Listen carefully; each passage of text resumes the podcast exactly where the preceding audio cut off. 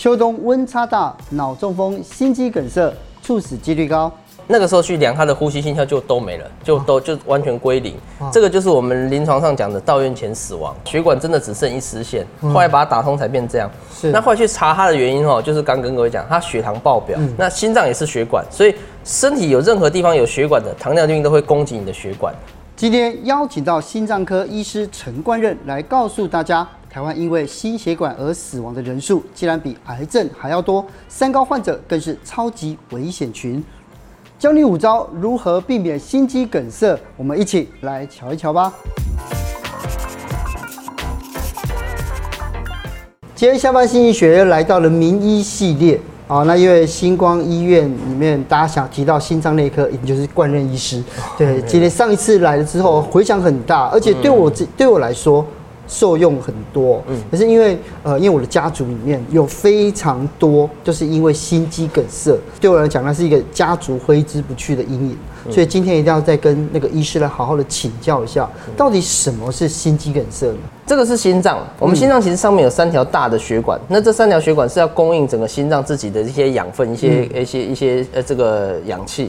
那当这三条血管，如果我们放大来看，像这条血管放大来看，如果血管里面产生一些，譬如说斑块啦，哈，或者一些这个胆固醇的东西堆积，哈，导致血管壁慢慢被增厚，血流流不过去，血管塞住了，这个就叫心肌梗塞。我们有一个很简单的比喻，就是说。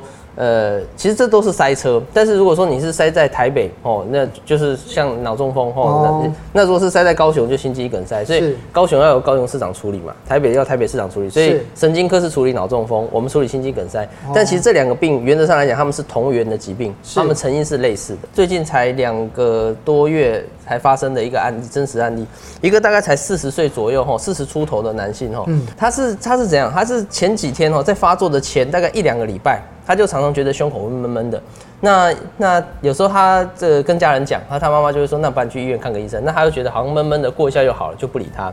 那发生事情当天早上，他起来做早餐，可能也比较冷了吼，大概六点多起来，其实那时候天气刚好比较冷。他做到一半就开始那个不舒服又来了，那他妈妈就跟他说，那不然赶快去叫救叫叫救护车来，因为不舒服。那先生就觉得还好啊，其实休息一下就好了。但是因为妈妈坚持，所以就救护车还是开来他家。那他就上了救护车，在救护上一开始都还不错，就是闷闷的还不舒服，但是没有很严重的恶化。那救护车快到我们医院，到医院的门口的时候。突然要下车的时候，他突然整个人就倒下去，哎，就倒在医院门口，倒在医院门口。对，然后那个时候去量他的呼吸心跳就都没了，就都就完全归零。这个就是我们临床上讲的到院前死亡。到院前死亡，那好不容易救回来，就是说，哎，有呼吸心跳，人还没醒，但是至少呼吸心跳先回来，就赶快做一些初步的检查。结果心电图一发现，哎，心肌梗塞，那心电图很明显的异常，所以就赶快找我们心脏科医师哈。那大家可以看到，这是他的做出来的结果了哈。我先跟大家简单讲一下哈，这个血管黑，这个黑黑的就是我们的血管。血管哦，那我们心脏有三条，我刚跟各位提过了哦，其中有两条是同源的哈。我常比喻，就是有点像凯达格兰大道哦，它出来一条仁爱路，一条信义路。信义路。对，那它的信义路哈，可能信义路到三段之后，哎，后面理论上应该还有好几段，可是都不见了。哦。它就是信义路在三段这边卡一个很严重的车祸，所以后面的车就开不过去。后来我们打通之后。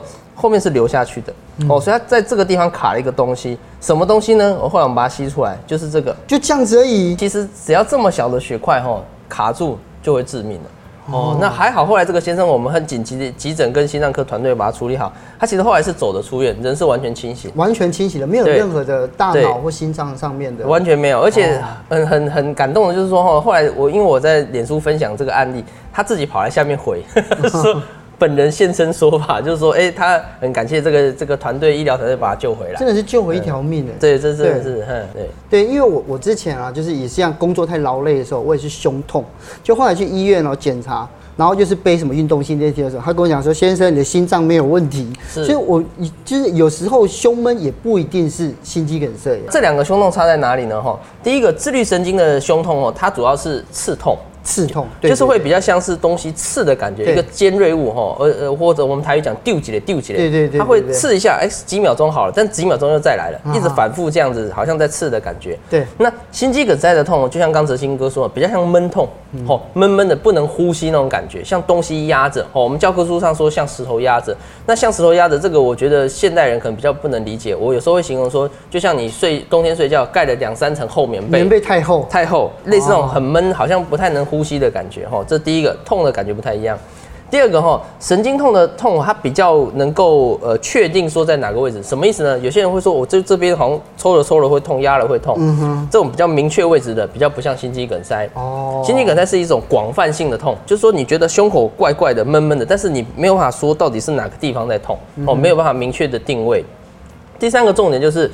呃，神呃，这个神经痛哦，就是我们讲自律神经痛，它比较偏向是静态的时候会痛。静态的时候会痛。静态的时候，就是很多人可能很多年轻族群也是这样，是上班完回家要休息的时候，突然觉得胸口怪怪的，刺痛刺痛的感觉。但是你起来走一走啊，或者是呃下班去跑个步，哎。跑步的时候又不会这种感觉，反而是休息的时候比较容易发生哦。休呃活动的时候会改善哦。那心肌梗塞痛刚好相反，你在活动的时候，因为你心脏需要大量的氧气，大量去去活动，所以当你活动的时候，心脏会更容易不舒服哦。活动的时候就喘，像之前很多艺人也是哦，活动的过程跑一跑、爬楼梯等等就开始昏呃闷就昏倒。那反而你休息的时候，呃心脏痛会获得缓解，所以这个发相呃这个呃发作的时间刚好相反是哦，所以其实。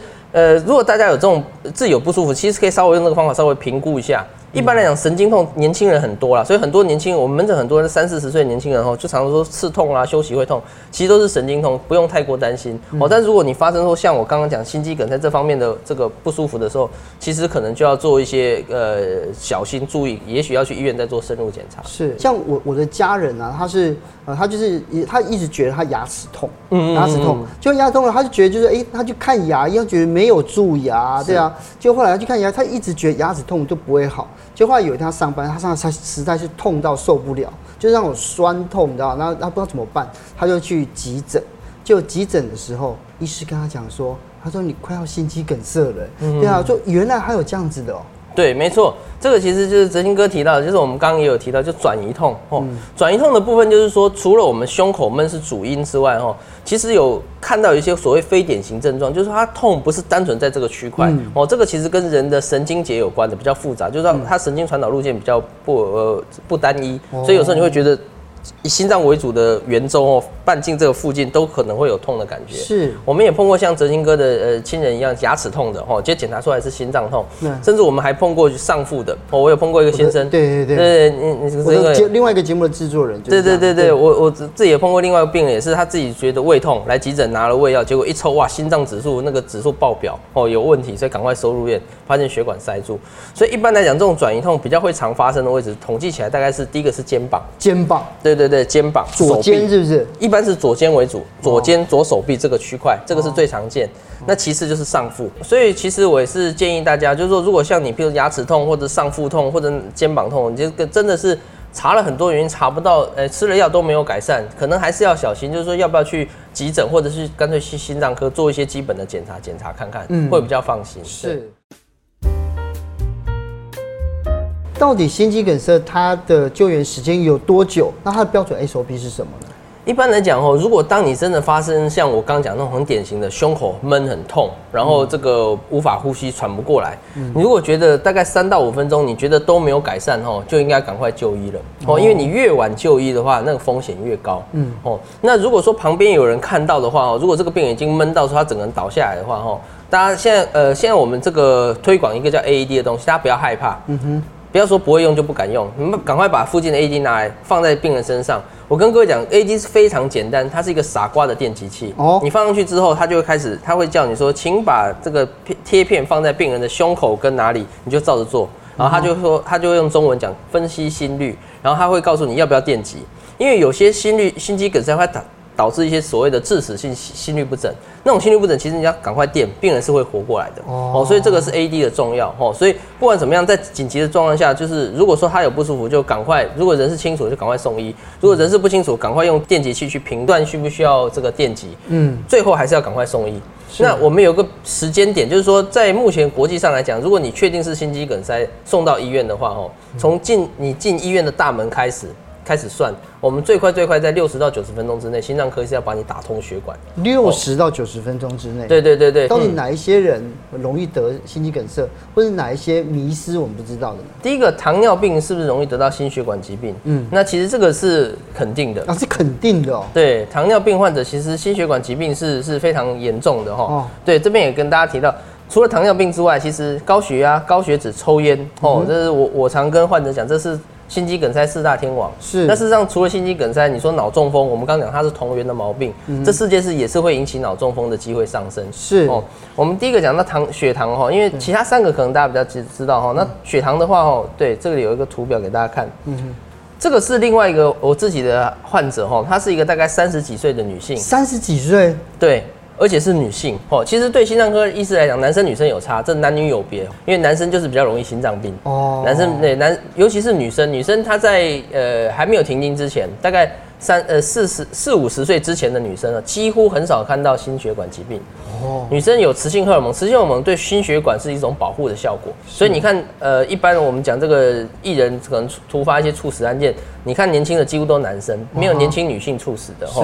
那所以。三十几岁又是女生，心血管塞住对我们来讲是很惊讶的事情。我这十年来大概也碰不到三个哦，她就是其中一个，今年碰到的。是，那她是什么原因？大家可以看这个图一样哈。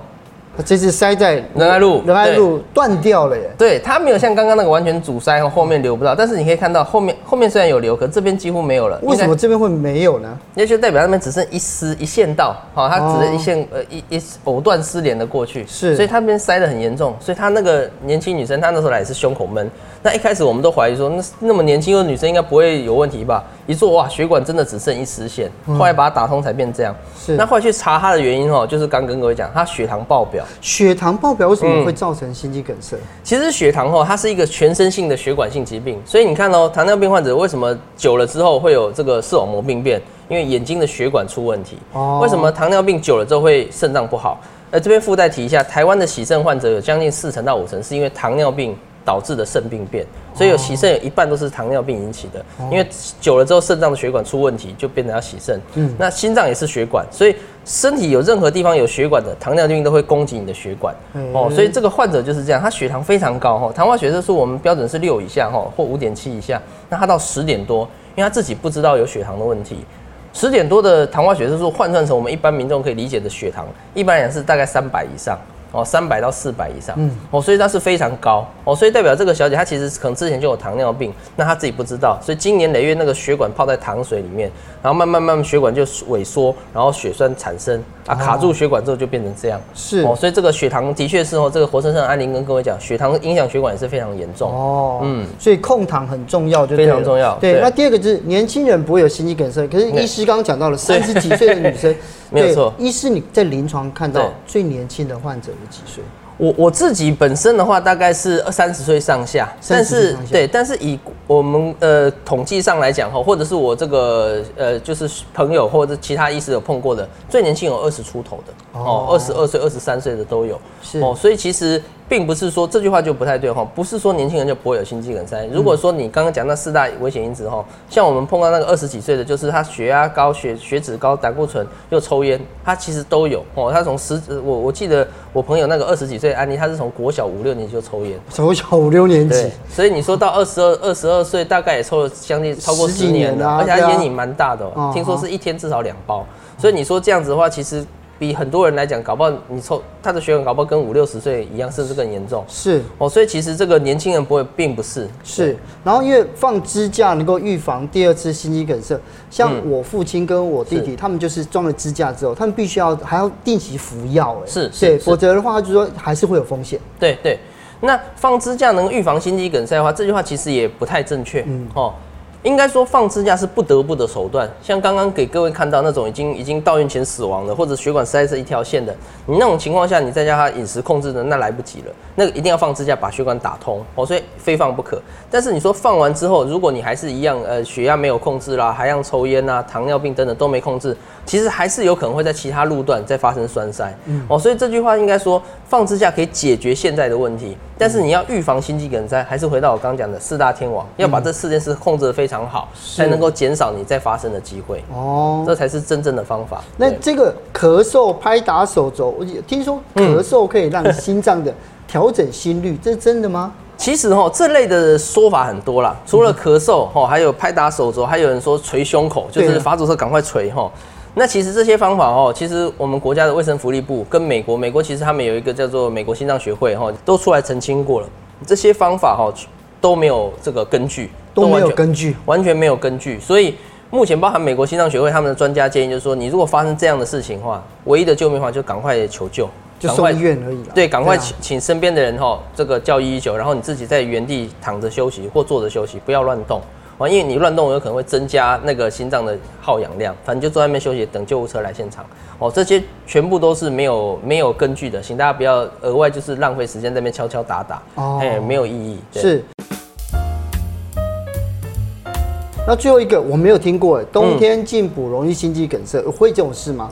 其实，呃，这个原因是在于两个。第一个，进补哈本身是比较油、比较咸的东西。哦、那其实这个就跟我们刚刚讲那四大危险因子刚好有点这个冲突了。因为你吃太油太咸，血脂跟血压就会高，所以本来这个东西就比较容易会造成心脏的一些栓塞。嗯、第二个是冬天，冬天，冬天对冬天，因为我们呃冬天室外是冷的，但是你如果是去麻辣锅或什么呃这个。室内是温暖的，而且你又吃热汤，所以全身处在一个暖和的状况。那你如果出去外面，如果没有做好保暖，其实瞬间血管收缩哦，会增加那个发作的机会。是哦，所以其实这的确我们常看到蛮多患者在冬天去吃火锅等等，出来就出来胸口就开始闷了。我有很多朋友住在医院的附近，是结果呢，他说呢，他说。只要他说每一年冬天的时候，然后凌晨，对，他他那个急诊救护车变得非常的多。他说那他冬天的时候反而不好睡。他说因为 送送医院的人变多，是真的是这样子吗？对，其实这个也是没有错，就是。这个还在我们这个心脏专科医师的考题，一个很有趣的考题，就是说什么时间点是最好发心？哦，有好发时间就对了。对，统计上就是凌晨，凌晨大概就是四五点到大概六七点这个时间。欸、这个时间点的话，其实有几个原因。第一个就是呃，因为天气就是刚好我们一整天的天气，不管你是夏天或冬天，就是在凌晨的时候，通常是最寒冷的时候。对，这第一个。第二个就是传统上来讲，我们人的血压也是在凌晨的时候是最高。哦，是最高，不是最低哦。最高，我们人的血压是在快要起床的时候。哦，这个叫做呃，这个是一个学理上的这个名称。要启动就对了。对对对，血血压会从睡觉时候是最低的，但到六七点会突然高起来。所以在那个时间点，血压最高，天气又最冷，所以最容易会发生一些碰撞，产生一些事情。所以包含脑中风也是哈，心心肌梗塞几乎都是在凌晨这个时段发生几率最高。是，所以大家特别要小心。是，就是老老人家有时候容易心肌梗塞，原因是因为他们下床去上洗手间，就踩到冰冰的。对，温度变化一下子变那么大，是，结果竟然有这样子的事哦。对，这个其实就回归我们刚讲那个进补的事情一样，就是你从一个很温暖的环境突然进到冷的环境的时候，就会发生。嗯，这种情况除了刚进补，像刚刚哲青哥的例子，还有一种就是泡温泉。啊，泡温泉也会。泡温泉，你很热的环境，你如果突然出来，然后没有做好这个，就是没有做好温度的这个调整，哦，让它降阶的缓慢一点，也有可能就突然变冷之后，血管又收缩，人会昏倒。所以其实这几个这几件事件都是类似的事件，所以我们会劝导大家，就是在这个天气寒冷的时候，你如果从一个温暖的环境进入到一个比较寒冷、相对寒冷的环境，应该要做好全身的保暖，是，然后不要这个呃很快速的移动自己的身体，是，哦，让它比较适应之后再活动。所以这样子哦，刚刚医生讲到，就因为因为我们有很多种方式可以预防心肌梗塞，对，那保暖是一个很重要的嘛，对不对？没错没错，保暖是一个健康饮食跟控制三高，这两个好像是就是在一起的嘛。对，类似的要注意什么呢？其实哦，我常跟患者讲，因为我们回到我们刚讲四大天王嘛，对不对？嗯、就是血压、血糖、胆固醇。那血压就是少盐，嗯，糖尿病就是少糖，少糖，少这个少油，少油。对，所以其实饮食就是少盐、少糖、少油。哦，嗯、我跟患者常讲，就是你就选那个最难吃的，最难吃的，没有味道的，大概就最健康。哦、是哦，这个没办法哈。那这是三高，所以饮食方面大家就注意这些。那油脂可以真的是。需要的时候，其实我们建议比较植物性的，像橄榄油、吼芥花油这一类的。哦。植物性里面只有一个叫做椰子油比较不适合。哦，椰子油不适合。椰子油它算是饱和脂肪，它也算是比较容易产生坏胆固醇的那种哦。除了椰子油之外的植物性油几乎都不错。嗯。那另外就是吃肉的部分的话，我们会建议比较偏向白肉。对。对对对，鱼肉优先。那第二次之是那个鸡肉。鸡肉啊，那红肉类相对来讲比较没有那么健康。规律运动要什么样的规律？然后要它的强度要要求要多少呢？一般来讲哈，现在运动的建议就是说一个礼拜五天哦，至少三天。五天至少三天。至少哦，至少。但我现在讲的是呃人家的建议啦哈，当然我知道不一定很能，不一定很容易达到。一天一个礼拜至少要三次，嗯，啊，每次至少三十分钟以上，三十分钟以上。啊，那做到什么程度？做到说任何运动都可以，但是要做到你会有一点冒汗，呼吸有点加速，哦，你不能说三十分钟在那边慢慢走，走到后来，哎、欸，好像没有感觉，这样不算，这样子不行哦，这样不行，这样严苛呢？这样子我们去河堤边，好多那个老先生老太太，他们这种走的而已呢。对，所以如果换老人家要走，我会建议他走久一点，就不要说三十分钟，你也许走一个小时、两个，多少会流力，流一点汗。哦。那年轻人如果说你没那么多时间去打个球，半小时应该就满身大汗了。是哦，就是一个礼拜至少做三次以上，会让你出汗的活动。哦。对，那长久下来，其实运动其实久了之后，你血压会降。啊，胆固醇会降，血糖也会降，其实某种程度也是在控制三高。哦，对，对，那就一个戒烟拒烟，这是医师刚刚一直强调的事情。对，因为其实哦，前几年我在看门诊，这几年其实我觉得国民的健康意识比较提升，而且像这个节目非常这个下面。下班经济学非常好哦，让大家有些健康的这些薪资，大家比较能够了解。但前几年我在看门诊的时候，很多人不知道抽烟其实跟心脏有关，嗯，大家都觉得抽烟是跟肺部有关，或者肺癌啦、什么呼吸会急促等等。但是其实统计上来讲，有抽烟的人比起没抽烟的人，心肌梗塞会增加三到四倍哦，所以其实是差很多。是哦，所以其实我们还是会建议大家尽量就戒烟，包含电子烟哦，因为里面的尼古丁这些成分哦，会让你心跳加速，会增加一些血管斑块。破裂的机会哦，所以这个还是要戒掉，这个很重要。是，是那最后面呢，一定要请教医生啊，就是这个，其实呢，在这里面，我觉得高血压、高血脂跟高血糖几乎都非常危险嘛。嗯、那透过妥善的控制之后，嗯、到底会多久？例如说，现在高血压它已经来到了前期，高血压前期，对，那那所以其他数值可能没有上来的话，那它要控制多久时间就会有成效呢？呃，一般来讲，如果说哈，呃，我们先不讲药物，先单从我们刚讲的作息这些调整来讲的话，哦，其实如果是单纯作息这些指指数调整，其实最快最快两三个月，甚至三个月到半年之内，你就可以看到指数很明显的下降。哦哦，但是如果说要讲到说，呃，指数下降，因为指数下降到你真的，哎，血管慢慢恢复正常，还有一段路。所以你说，如果这样子做，做到最后可以让血管慢慢改善，其实可能要差不多一年左右。嗯，我之前就有碰过一个案例哈，他其实是一个算是台商，他定期来台湾做检查，回台湾做检查。有一次他就是觉得胸口怪怪的哈，去做一个叫做电脑断层，哈，这心脏科有一个叫电脑断层，检查血管的状况，他发现有一有一条血管已经有一点轻微的狭窄了。哦，有一点轻微的钙化跟狭窄，那当然没有严重到时候一定要放支架。我刚好提到支架是不得不的手段，所以我就跟他讲说，你先好好把自己这些危险因子控制住。那过了一年还是两年哦，他再回来之后，他说他很认真去做一些饮食的调控，也很认真去做运动。那我看他抽血也真的都非常漂亮。这时候再帮他做一次心脏的电脑断层追踪，哎，就两年前那个血管稍微有一点轻微狭窄的地方有改善哦哦，已经变得比较扩大，而且钙化有消消呃消减少哦，所以它不是不可逆的，它是可以透过饮食跟健康的的控制来改善它就对了。对，但是当然这个患者他还是有用一些胆胆固醇药物啦，但是我要强调重点就是说，可能你在。呃，三高都控制的很好，戒烟的情况下，其实是有可能让你的心脏血管做一些轻微的这个改善。今天谢谢医师哦，就给我跟我们上了一课这样子。嗯、好，下次有机会我们再好好的来了解一下其他的这个心血管上面的问题。啊，没问题，没问题，谢谢，谢谢，谢谢大家。